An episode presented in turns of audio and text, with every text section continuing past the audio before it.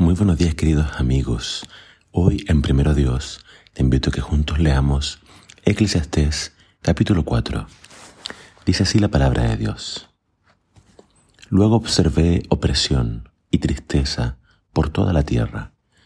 Lloraban los oprimidos y nadie les ayudaba, mientras sus opresores contaban con poderosos aliados. Entonces comprendí que mejor están los muertos que los vivos y más dichosos aún son los que jamás nacieron y no vieron jamás la maldad y el crimen que imperan en la tierra. Vi entonces que el móvil principal del éxito es el impulso de la envidia y los celos. Pero también esto es necedad, es perseguir el viento. El necio rehúsa trabajar y casi muere de hambre, pero cree que mejor es ser perezoso y vivir a medias que trabajar mucho si al fin de cuentas todo es tan vano. También observé en la tierra otra locura, el caso del hombre solitario, sin hijos ni hermanos, y que trabaja arduamente para seguir acumulando riquezas. No se pregunta a quién le quedará todo y por qué renuncia a tanto ahora. Todo esto es tan sin sentido y deprimente. Más vale dos que uno porque el resultado puede ser mucho mejor. Si uno cae, el otro lo levanta, pero si el hombre solitario cae, su problema es grave. Además, en noche fría, dos bajo una frazada mutuamente se dan calor, pero ¿cómo se calentará el solitario?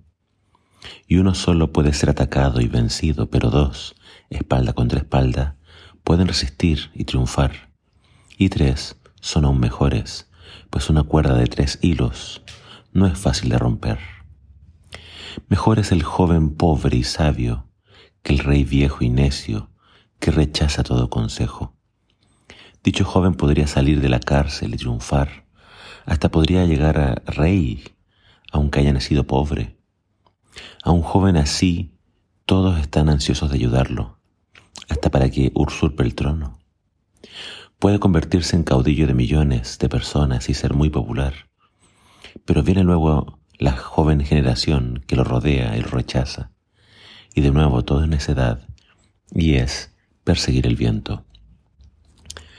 Salomón acá apunta a injusticias de la vida y cosas que nuevamente él encuentra sin sentido y cosas que causan depresión. Comienza con las injusticias, con la violencia, con la opresión. Eh, y él como rey, obviamente, fue puesto por Dios para, en su reino, acabar con eso.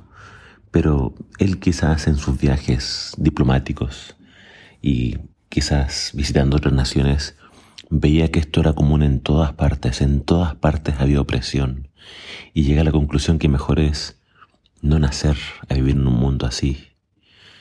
Claramente, eh, nuevamente una visión bastante depresiva porque Él en su reino al menos, con el conocimiento de Dios, podía hacer justicia y podía otorgarle a la gente un mejor vivir.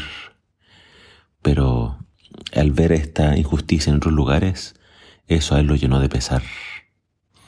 Luego nos habla acerca de las personas que están solas y por eso llega a la conclusión que valen más dos que uno eh, Dios nos creó para vivir en comunidad. Dios dijo, no es bueno que el hombre esté solo. Le haré una ayuda idónea. Y así Dios es el autor del matrimonio. Y estos textos pueden verse quizás en otro contexto, pero lo mejor es verlos en, bajo la luz del matrimonio. Porque dos se pueden eh, ayudar. Si uno cae, el otro lo levanta. Dos, en una noche fría, se pueden dar calor.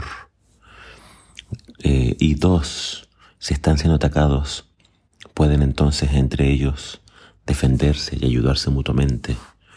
Pero también hablando de tres, tres son aún mejores. En un matrimonio, sí, pueden ser muy compatibles, pueden ser eh, personas que se conocen, se aman, se respaldan, pero en un matrimonio esa tercera persona tiene que ser Dios. Si Dios está en tu hogar, eh, créeme que ese hogar va a resistir, va a triunfar y no se va a romper. Y en la última parte habla de juventud y sabiduría. Dice, mejor es un joven sabio a un rey viejo y necio. Y me es difícil no sentir que quizás Salomón está hablando de sí mismo, porque él estaba viejo y aunque había sido muy sabio, también se volvió muy necio. Y este joven pobre también puede ser una alusión a David. David, cuando fue llamado por Dios para ser rey, era un pobre pastorcito que Dios sacó del redil para ponerlo al frente de su pueblo. Entonces, el joven eh, puede conseguir apoyo, puede llegar a ser rey, fue lo que pasó con David.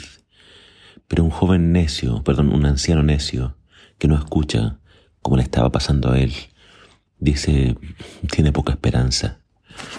Entonces, seamos siempre personas sabias que pueden escuchar consejos, que pueden cambiar, que pueden mejorar. Eh, si uno es pobre, uno puede salir adelante, pero si es rico y es necio, no hay mucha esperanza. Que Dios nos ayude siempre a adquirir sabiduría, a ser humildes y a cada día mejorar para honrar y gloria de Dios.